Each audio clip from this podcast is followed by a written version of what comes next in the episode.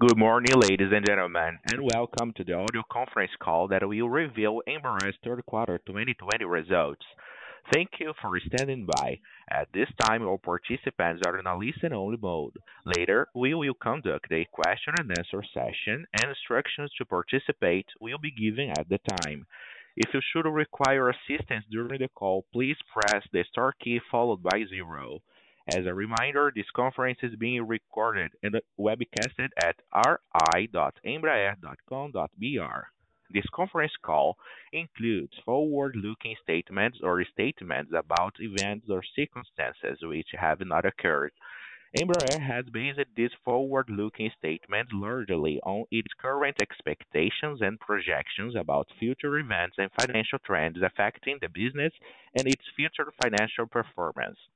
These forward-looking statements are subject to risks, uncertainties, and assumptions, including, among other things, general economic, political, and business conditions in Brazil and in other markets where the company is present, the words believes, may, will, estimates, continues, anticipates, intends, expects, and similar words are intended to identify forward-looking statements.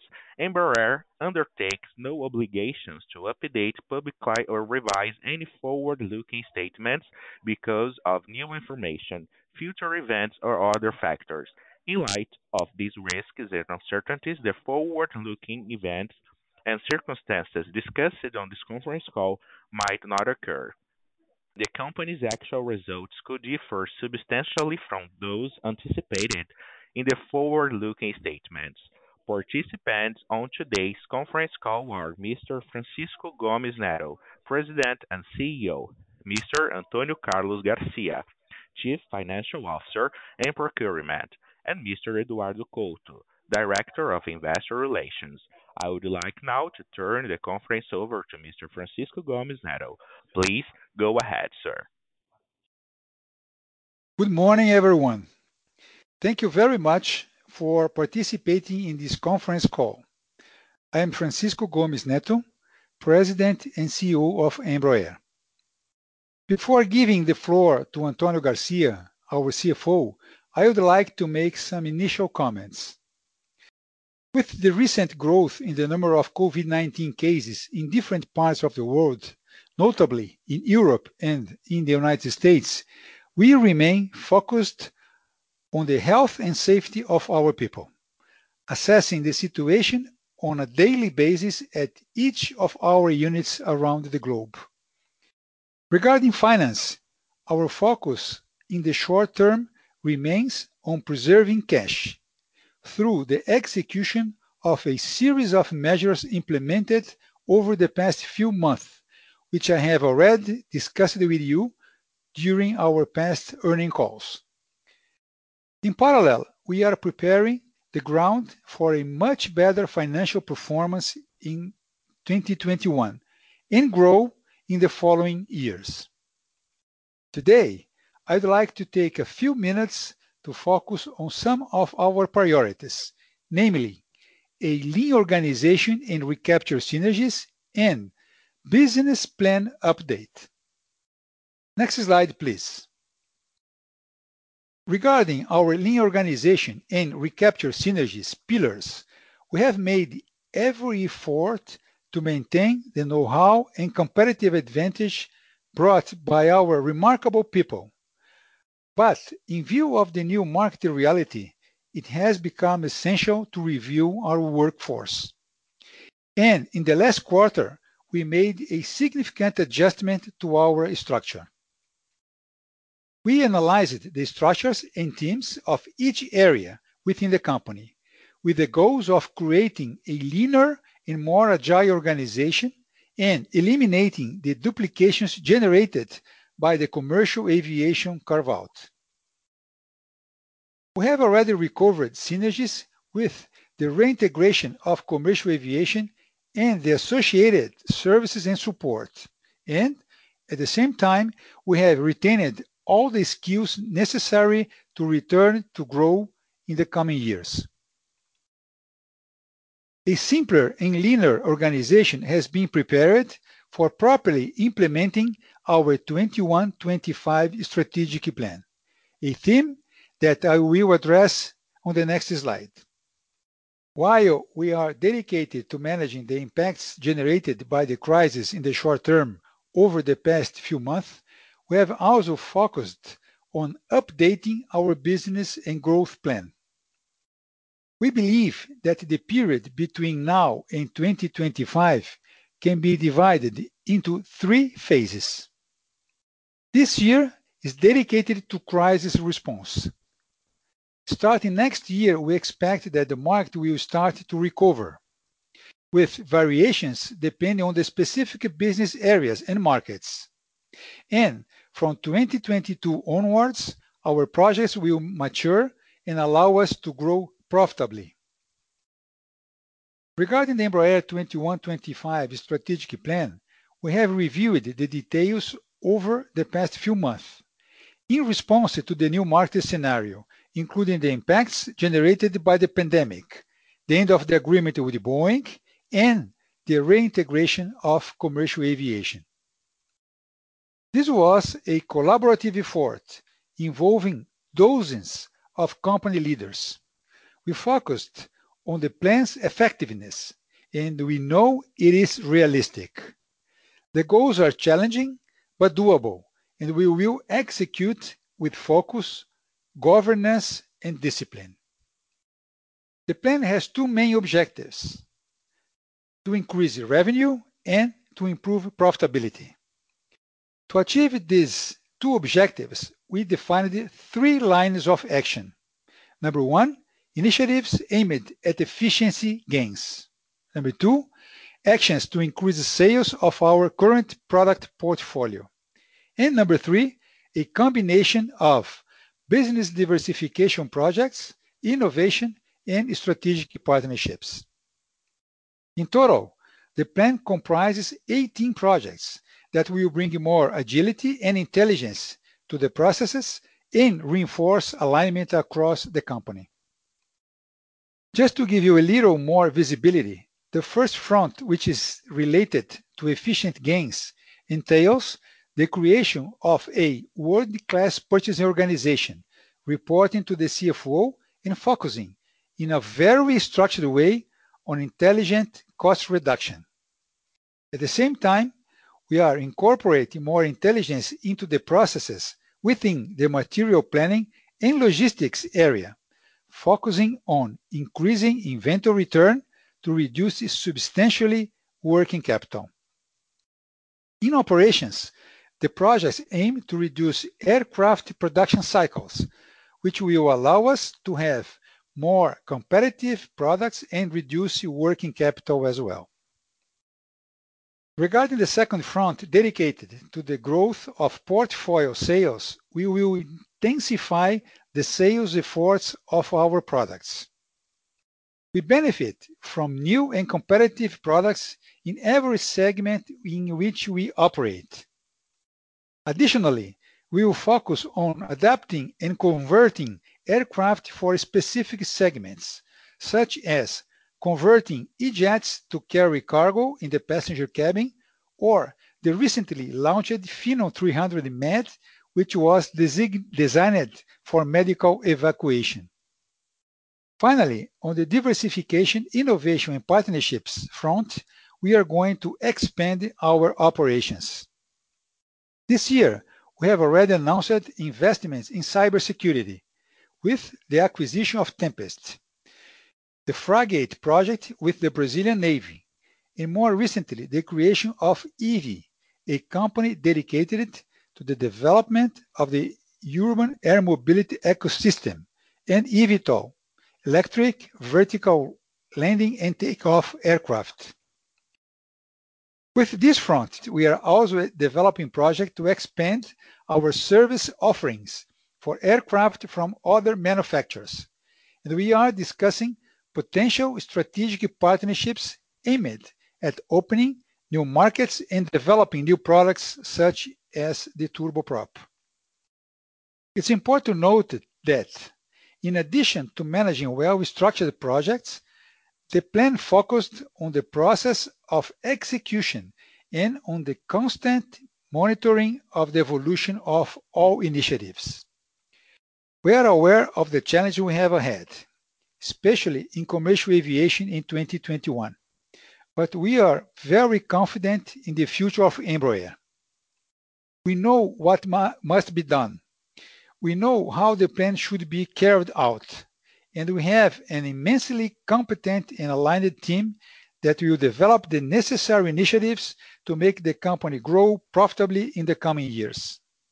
With that, I have concluded my comments, and I would like to give the floor to our CFO, Antonio Garcia. Over to you, Antonio. Thank you all. Thanks, Francisco. Good morning, everyone. It's really a great pleasure to talk to all of you. Now moving to the commercial aviation highlights on slide seven. During the third quarter, we delivered seven E-Jets, representing a sequential improvement compared to the first and second quarters that will accelerate even more in the fourth quarter. Among our third quarter deliveries, we had five 175s for United Airlines, highlighting our continuous leadership in the U.S. regional jet market. As another example of our continuous improvement, we have already delivered more planes in October than in the entire third quarter of 2020. As far as new operators, Alliance Airlines from Australia received 14 pre-owned E190s, and Bamboo Airways from Vietnam started operation with two E195. We are still not in the point where we can give guidance on expected deliveries or financial performance due to the COVID-19 uncertainties.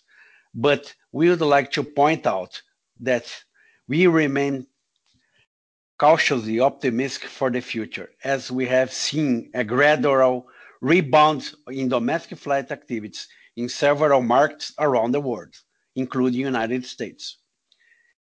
Looking commercial aviation in 2021, the uncertainties around the COVID pandemic are still our biggest concern for next year. The fleet of 175 in operations continued to improve, with 93% in service as of end of September, outpacing our competitors in the market. I'm also proud to say that we had zero cancellation of commercial jet orders since beginning of the COVID pandemic.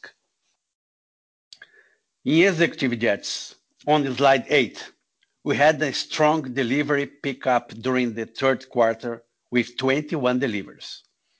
This brought a total executive jets delivery so far in 2020 to 43 aircraft. We expect the fourth quarter to remain strong for Embraer, and deliveries should continue to increase compared to the previous quarter. As a result of higher deliveries, improved mix, and measures taken to be more cost efficient, the executive jet segment posted positive operating margins in the third quarter and year to date, marking the continuous turnaround of our profitability on this segment despite the COVID-19 pandemic. Also, as mentioned in the last call, we launched the Phenom 300 Med during the third quarter, which is a unique mid solution that's also available for retrofit on existing Phenom 300s. In terms of new technology, Embraer continues to disrupt the medium segment with Praetors, HEPA filters, now being standard while lavatory electrical doors and synthetic vision system were both certified during the quarter. Finally, we would like to highlight the continued recovery during the third quarter, in particular with respect to the fractional and charter operation, with smaller and medium jets. Among fractional, small jets activities was down only 13% year-over-year, compared to the medium jets, down to 18%, and larger jets, 33%. Among charters, small jet activities was almost flat versus last year, while the medium and large jet class were down 5 to 70% respectively. As you can see, the markets where Embraer is positioned with the Finance operators are recovering faster. Moving to slide nine, we show the highlights for defense and security. Regarding the c three hundred ninety Millennium program, there are currently six C-390 in various stages of production for future deliveries to Brazil and Portugal. We expect to deliver one more aircraft to the Brazilian Air Force still this year.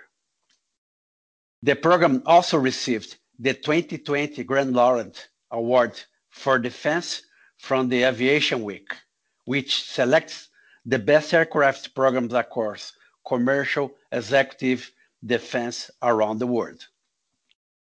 Another highlight during the quarter was the Super Tucano, as Embraer was able to deliver 10 planes to international customers. With the reopening of global borders, we were able to deliver Super Tucanos to Nigeria, Chile, and the Philippines. Finally, the first Gripen E arrived in Brazil to start its flight test campaign, which is a major milestone in the Brazilian jet fighter program with Saab. Embraer will also play a leading role in the execution of the program in Brazil and will be responsible for the systems development, integration, flight testing, and final assembly, and delivery of the aircraft to the Brazilian Air Force.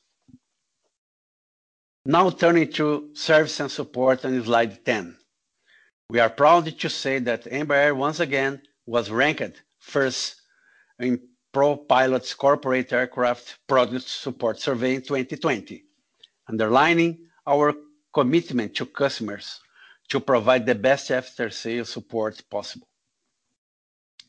Our service and support team also completed the seventh conversion of a legacy 450 to a Praetor 500 since the service became available early this year.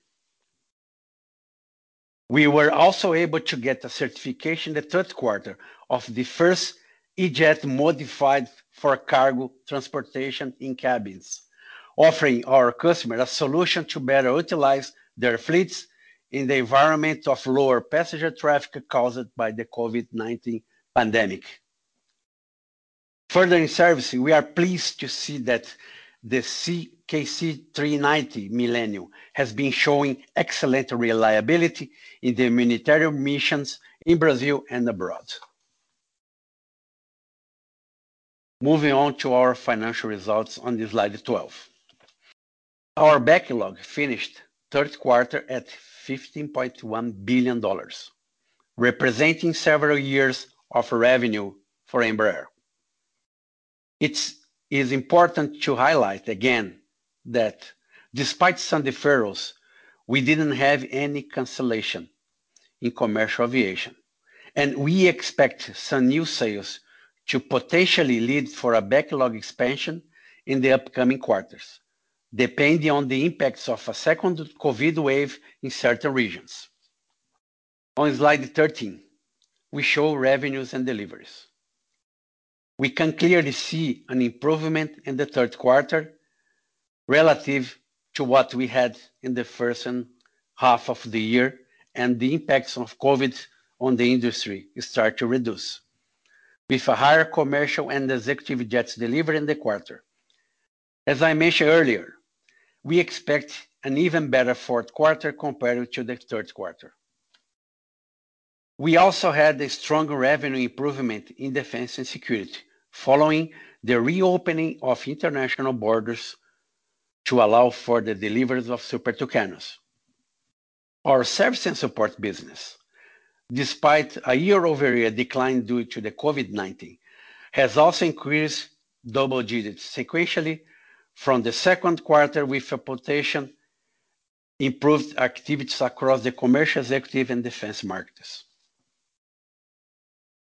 Next, on slide 14, Embraer highlights its continued cost control in selling and administrative expenses.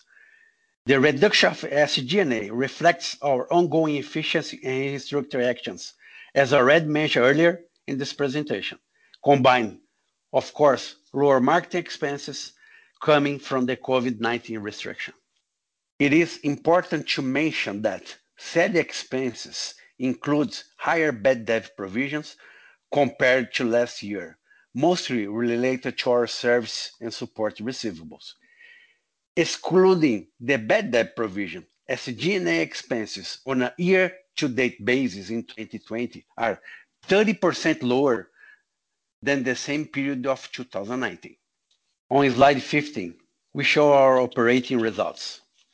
Embraer reported adjusted EBIT of a loss of $45 million in the third quarter, with a margin of -6%.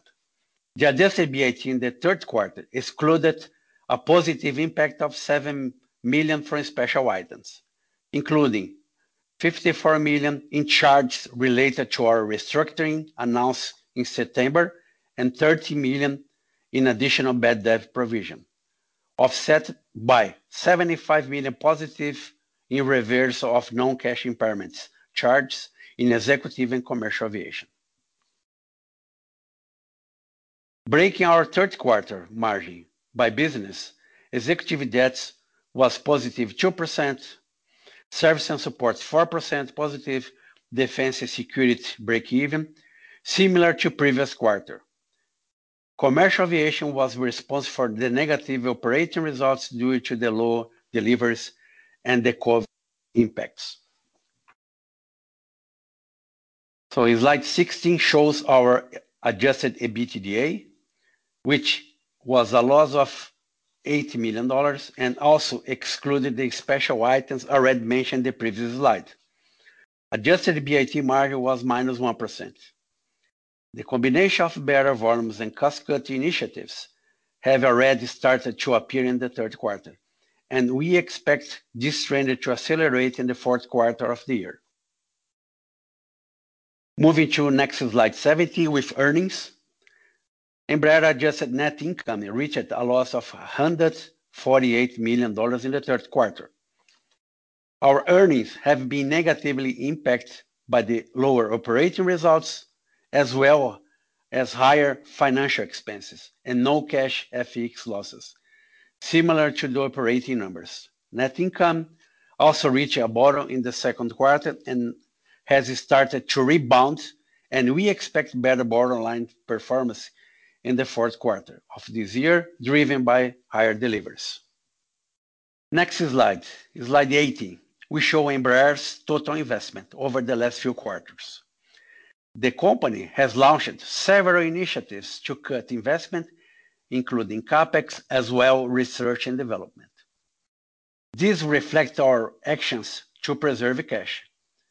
It also highlights Embraer's updated portfolio with state-of-the-art products in commercial aviation, executive jets, defense, and security.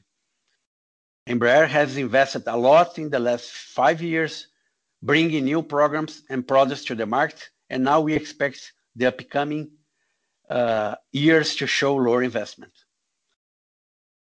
Total investment during the third quarter reached 45 million and 134 million year to date, which is less than half of our investment level of 2019. Moving to slide 19, our free cash flow was a usage of $567 million in the third quarter. This free cash flow usage was negatively impacted by approximately 250 million, including three major items. First, one-off charges of around 70 million related to the restructuring and severance costs package of our headcount reduction in beginning of September. Second, around 100 million in short-term customer finance that will be normalized now in the fourth quarter. Third, another 80 million related to three plants that skipped from the end of the third quarter to the fourth quarter. Excluding that, our cash consumption in the third quarter of this year will be very close to the third quarter of 2019.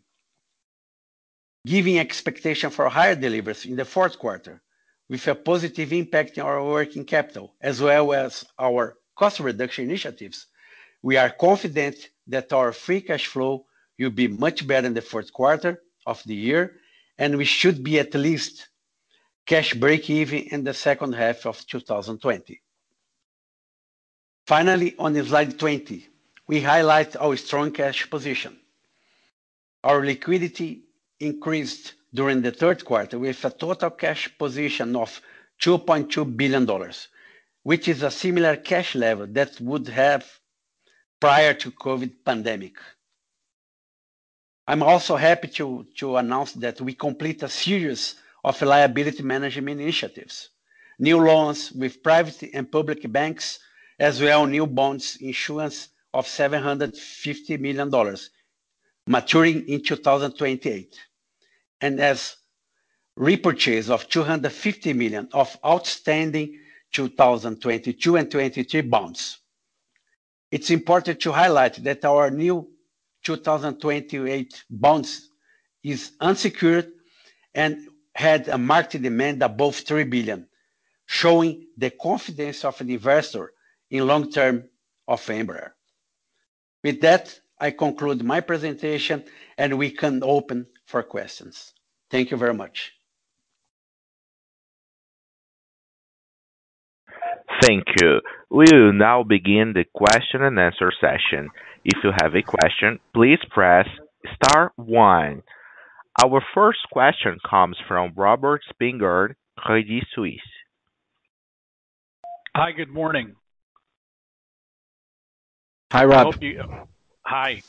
Um, just uh, a couple different things. Um, first, what gives you confidence in the outlook at commercial and executive jets for you to reverse these impairments at this time? What improving trends are you seeing, and does that include increased interest in ordering aircraft? Uh, Rob, it's Antonio speaking. Thank you. Good question.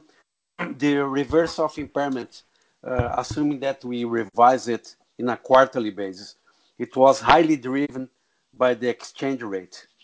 Uh, the devaluation of the Brazilian reais. We do have a lot of cost in reais, which means we didn't change volumes. We just changed the exchange rate, improved the margins, which accounts uh, for the impairment reversal. Just it. We didn't change the baseline. I see. Are you seeing any evidence of something you've talked about in the past and that we saw after 9/11? Are you seeing actual down gauging at your customers from uh, the commercial narrow bodies to the E-jets? And is this a trend that is gaining some traction? Rob, Francisco speaking. Thanks for the question. We believe the domestic regional markets will rebound first, as it happened in the past, as you mentioned. And uh, uh, the airlines will look for more versatile, flexible, and more economical fleet and we, we do believe that our E-Jets are very well positioned in that direction. So that's why we, we believe we have uh, we'll have a good chance uh, uh as soon as the market uh, uh, uh, pick up. Okay, and then my last question is about your inventories, either in commercial, actually in any of the segments. But do you have whitetails in inventory? And if so, can you quantify? in regards to uh, today current situation, we have really a few. We are sold out in the small jets, in, in the executive aviation, and the mid size jets. We we still have three or four to be to be sold this quarter. Again, minimum, and also for the the commercial aviation, we have no white tails for this time being. We do have only the carryover inventory that we are due to the, the postponement of deliveries to 2021, but it's not a big amount. What you do see in our inventory, we are going to run more or less 40% of our uh, revenue in the first quarter, which means we are going to uh, strongly go down with our inventory in Q4 due to the higher deliveries in Q4. But Again, no big white tails on the inventory just, just one much. comment, Antonio, to, to complement, yeah. it's uh, do here. Uh, so as, as you said, we basically have no positions available. That's the reason we are so confident on, on the fourth quarter and on the recover uh, towards the year end. Okay. Thank you all. Thank you. Welcome. Welcome. Our next question comes from Myles Walton, UBS. Thanks. Good morning. Maybe, uh, Antonio, on the cash performance here in the third quarter, you laid out some of the one-time items, but I think the commentary last quarter was you could have been, you know, closer to break even for free cash flow here in the third quarter. So I'm just curious, uh, what changed? Um, what is, you know, pushed out to the right? And, you know, I guess following on Rob's question, why couldn't those continue to push out to the right, realizing you haven't had any cancellations, but uh, it seems like deferrals are more likely than not? Yeah, we, uh, Myles, um, thanks for the question again. In the previous calls, we mentioned that we are seeing and we see good chance to become, I would say, free cash flow break even the second semester or second mm-hmm. half of the year. and We are still continue to believe. As you could see, we have a cash burn in Q3 from $567 million, and we have skip of uh, uh, some aircraft delivery to Q4. We have also the severance payments that will hardly impact in Q3, will be much less in Q4, and we have the huge amount of deliveries in Q4. We are still confident, and we are seeing progressing the improvement of free cash flow, and also, cash collection plays a role, and also the other measures that we are taking. I'd say we are still confident that we'll be closer to break even in the second semester. But again, uh, if you ask about my expectation, the mm-hmm. uh, third quarter, uh, we could have been better, 250 million. But again, have these one-time effects, shifting this effect for Q4. Okay. Uh, just uh, one point, uh, Myles. Sorry, Edu here. Uh, we we had uh, some some planes that really skipped to the fourth quarter, but as Antonio highlighted in the call, we already delivered more planes in October than the whole third quarter. So I think that shows that uh, we are very confident on to revert that now in the fourth quarter, and and and I would say all the deliveries for fourth quarter are confirmed. So we are not seeing uh, risks or delays as we had. We had some planes that moved from third to, from Q3 to 4, but now they are all confirmed. Okay. Maybe an additional information, Myles, the Super Tucanos we deliver in September, and we deliver, but we are going to book as a revenue and cash in now in Q4, which also helps this equation around 80 million. That is not part of the Q3 results. Again, many issues working uh, happening in Q3, but we should see the rebound in Q4. Okay. And Francisco, maybe I can ask you, as you're repositioning the business and you wanna get, obviously, the commercial business in particular to profit or, um, you know, cash break even at worst, what is the size? What's the deliveries, um, or the size of the commercial business that you're sizing the cost structure to and the workforce to? Uh, good question, Myles. Uh, we are we have been discussing this a lot in our in our plan for for the following years. I mean, we still see uh, 2021 as a very challenging year. Uh, I mean, we'd say it's not much higher than than uh, we see in this year, but we are working in in, in, uh, in various fronts, you know, to adjust the, the cost structure of the company to deliver a much better performance in 2021 even with sales not uh, much higher than the 2020. The main reason for that is the commercial aviation. We see that uh, 2021 will be still a challenging year for commercial aviation. We are preparing for that scenario, but we see an opportunity to grow, I mean, from 2022 onwards. Do you think 2021 could be break even for commercial aviation?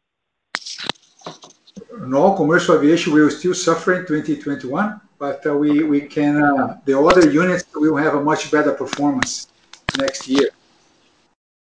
As we are seeing this fiscal year. By the way, we are seeing this year, because of our Myles, we are lucky to have a broader portfolio, and we are seeing a good performance in regards to margin for executives and defense and security and service, which is more or less try to compensate the, the drop in the commercial aviation in regards to margins and results. But you're going to see the same picture in 2021. Okay. Thanks again. Welcome. Welcome. Our next question comes from Ron Epstein, Bank of America. Good morning, everyone. This is Mariana Perez Moran for Ron today. Hi. Hi. My first question will be, could you please give us some color on the short-term customer finance cash headwinds you have this quarter? and Not only the color on the quarter, but also how and why are you confident that this is gonna recover going into next year, uh, into next quarter? Yeah. That was really a short-term uh, uh, timing delay, so we don't do customer finance. We had a very short-term um, finance that we were transferring to the to the final finance agent, and uh, so so there is no risk of not reverting that. So so we don't do we don't do customer finance. Okay. And it's a red confirmed. And then if you come. And it's a red confirmed that it's a red confirmed for the ECA in Brazil. The the takeout is everything set. Okay. and then In general, because I understand for competitive reasons you cannot give like particular details, but how is cash profitability compared to like pre-pandemic cash profitability upon delivery? Are you talking about commercial or the whole business? Commercial particularly.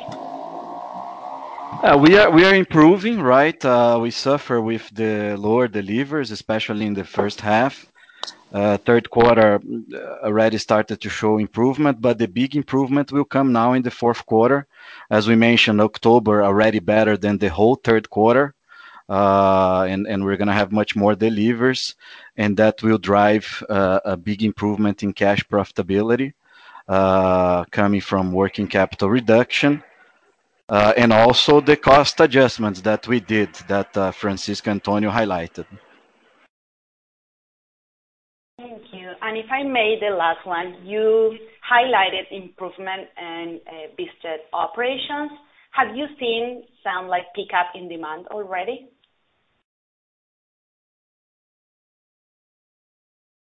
Well, you mean demand for 2021 or for the following years? Yeah. How are your sales campaigns coming in? If you have seen any pickup from, for like business jet demand, uh, what's book-to-bill there? Okay.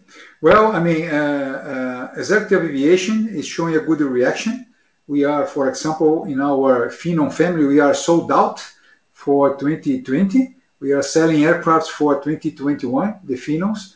I mean, so it's moving well.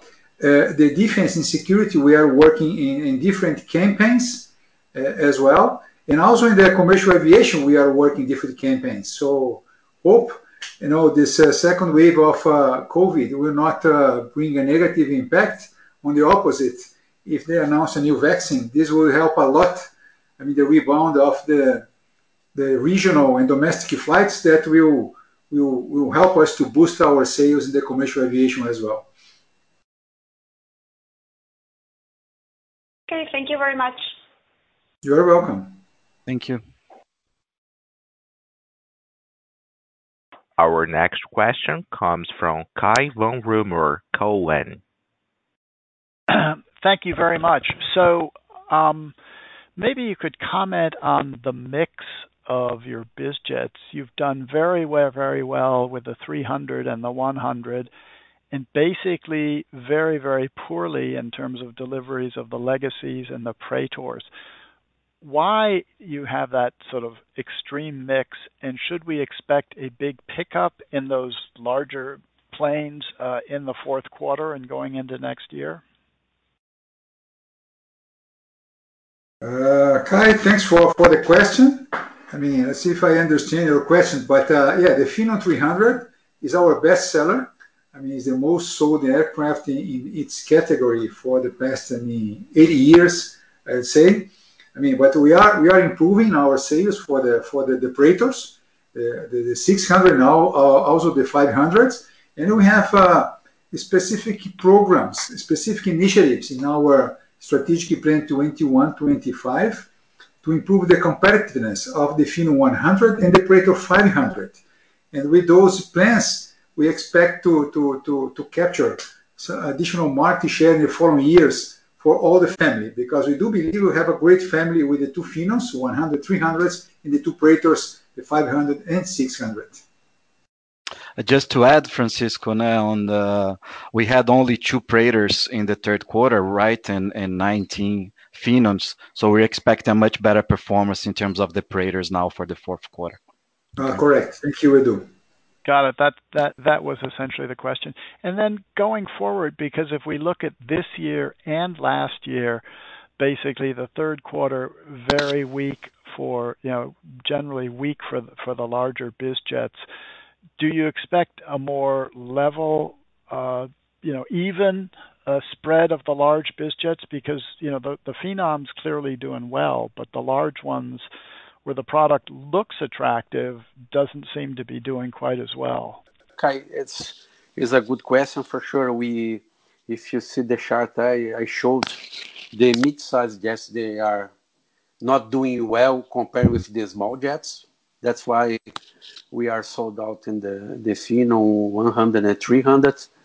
And we still have some open position for, for, the, for the last quarter but I would say we do have campaigns for all of them. If we're going to sell is another question, but I would say we are talk about five to six aircrafts on the Praetor family. The others we are sold out, and you saw the the deliveries we have year to date, 43, and we are seeing for the whole year mid 80s for the total 2020 in regards to deliveries, which shows that last quarter will be hot anyway for us, but for sure the mid uh, the mid-sized jets they are suffering more, and also the large jets compared with the small jets. Great. And the last question is your uh, gross margins have come down. What should we think about where your gross margins? What what is the incremental gross margin we should think? Uh, obviously, you know you have different businesses, but overall, if commercial and biz jet get better, what kind of incremental margins should they yield? Thank you. That's is my point of view normalized basis because uh, we do not have the better mix until now for the fiscal year. I do see above 15% in the long run, 15 to 16%. Let's say and, for the first year. Yeah. And also, and also, Cai, we have a lot of initiatives to to help us to reduce the cost of goods sold of the aircraft as well to reduce the production cycles of the aircrafts, and This will also help us, uh, besides the mix that Antonio mentioned, will also help us to increase the gross margin of our products. Yeah. Uh, one important point, uh, we were impacted by the idleness this year in our gross margin with the adjustment we are doing in our workforce. is not going to to happen next year. Even in Q4, September was already, if you ask me today, September was already positive in and, and, and, and cash flow just in the month of September because the idleness is being reduced and should be come to an end in Q4, which is highly impact our gross margin this fiscal year. Very helpful. Thanks so much. You're welcome, Our next question comes from Noah Poponak, Goldman Sachs. Hey, good morning, everyone. Hello, Noah. Hi, Noah. In commercial aviation, you've mentioned that you haven't really had many cancellations, um, but you've, you know, there's clearly been a decent amount of deferral activity with the lower deliveries. Can you speak to, you know, where are your customers deferring to? Um, it sounds like you're saying 2021 deliveries will be, you know, somewhere in the zone of similar to to 2020. Are they deferring to 2022, or are they deferring even further? And You know, are they giving you new plans that you feel are relatively firm, or are they just still kind of throwing their hands up in the air and are still very uncertain as to when they're gonna want the airplanes? Noah, the uh, thanks for the question. No uh, the majority of the deferral was uh, between 2020 uh, from 12, 2022 onwards, especially the the local airline in Brazil here, Azul, which is impacted us uh, heavily here.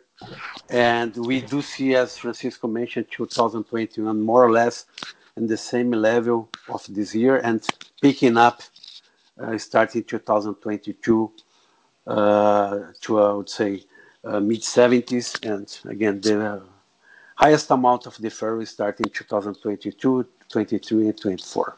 And again, there is no additional postponements or deferrals.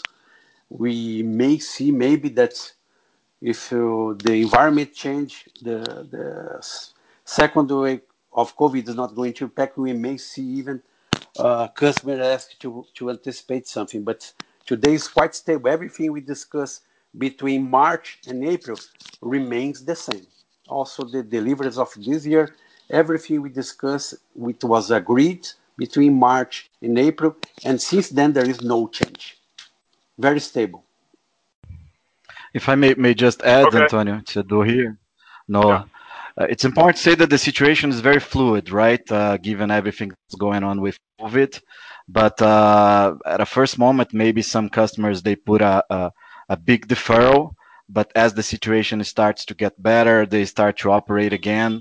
We are the whole time talking to the customers and discussing when exactly they are going to take the pen. So as, as Antonio mentioned, there could be anticipations, right, to the to the initial deferral that they put. So the situation could could really change depending on how COVID goes, uh, especially next year. But again, uh, just to okay. allow me to complete, we are set the company for this new normal, I would say, in a lower base in order that we are able to capture more when you get an improvement and, and a recovery in volumes. Huh? We are not uh, running the company by hope. It's really feet on the ground and be conservative in the volumes for next year. Yeah, and Noah, I mean, just uh, also helping my colleagues here, I mean, this year we had to face a combination of two bad things, right? We had the drop in our revenues because of the COVID impact, but combined with costs much higher than normal because of the carve-out of the commercial aviation. But We have done our homework, we have adjusted the workforce, and we have put in place a lot of uh, uh, initiatives to reduce costs to reduce eh, eh, inventories that will help us to deliver a much better financial performance in 2021, even with sales not much higher than 2020. Okay, great. Uh, I appreciate all that detail on commercial. Um, maybe kind of same question on executive. Obviously, it's fluid, it can change, but for now, would you speak to where you're planning production levels for total executive units 2021, 2022?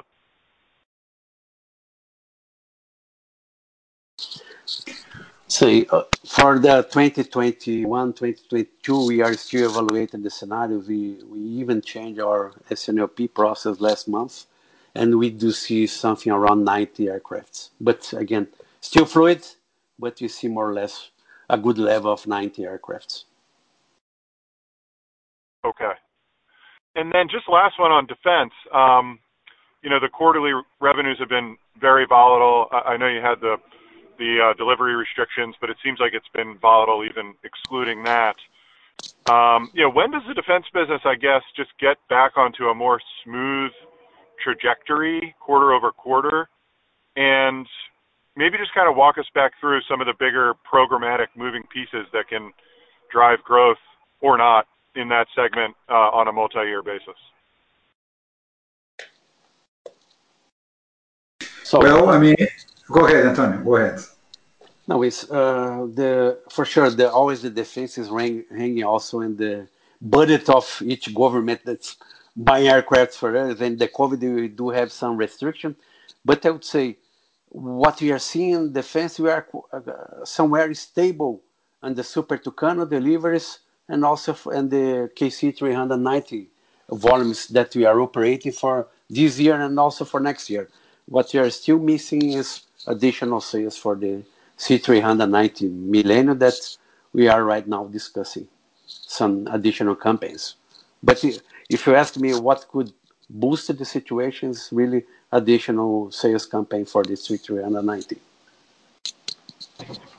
Should we be thinking about defense revenues you know, three to five years out as meaningfully higher or, you know, something relatively similar to the current level? No, absolutely higher. We have a good perspective okay. in defense for the following years. You know, we are we are working campaigns for the C390 Millennium, as uh, Antonio mentioned. We also have business with the the Brazilian Navy, Brazilian Army. We have uh, we have announced an acquisition of uh, a cybersecurity company, Tempest, we see opportunities in that uh, field as well. so We have a good perspective for the defense for the following five years. Okay. Thanks so much. Welcome. You're welcome, Noah. Our next question comes from Augusto Ensiki, HSBC. Hi, good morning. Just a quick question. Um, I noticed in your financials that your your financial or sorry, your financial expense uh, increased sharply. Is that related to uh, the pay down of some of your debt as well as the issuance of the new debt? Um, and What would be a more normal level, if not the one this quarter? Thank you. Yeah, thanks, uh, Augusto. Yes, you're right. There are some additional costs related to the new uh, debt that we raised uh, in the third quarter. We also had some impacts from um, basically non-cash FX losses, uh, which is non-cash. and um, We also had an RVG provision, so that affected our financial expenses. I would say the normal level would be more something around um, 50 million per quarter. That would be our net financial expenses per quarter. Including the new debt. Thank you very much. Okay. Thank you. Our next question comes from Paul Antho, Loomis Sayles. Please proceed. Hi, uh, thanks for taking the call and uh, taking the question. Um, there's a loan maturity in the fourth quarter. I'm uh, curious how you are planning on handling that. Sorry, what was the question? Is uh, the loan maturity in the fourth quarter? Ah, okay. I'm just curious, uh, what are the plans to uh, handle that? Yeah. As I mentioned, basically, now we had a very short-term customer finance that was already solved and transferred to the finance agent. so There is no it's nothing material, okay? It, it had an, an impact when you look the, the picture of the end of the quarter, but it was already sold. So there's no $600 maturity in the fourth quarter? No. No, no, no, no. The we have in the fourth quarter is, uh, it's around 100 million. right. Thank you.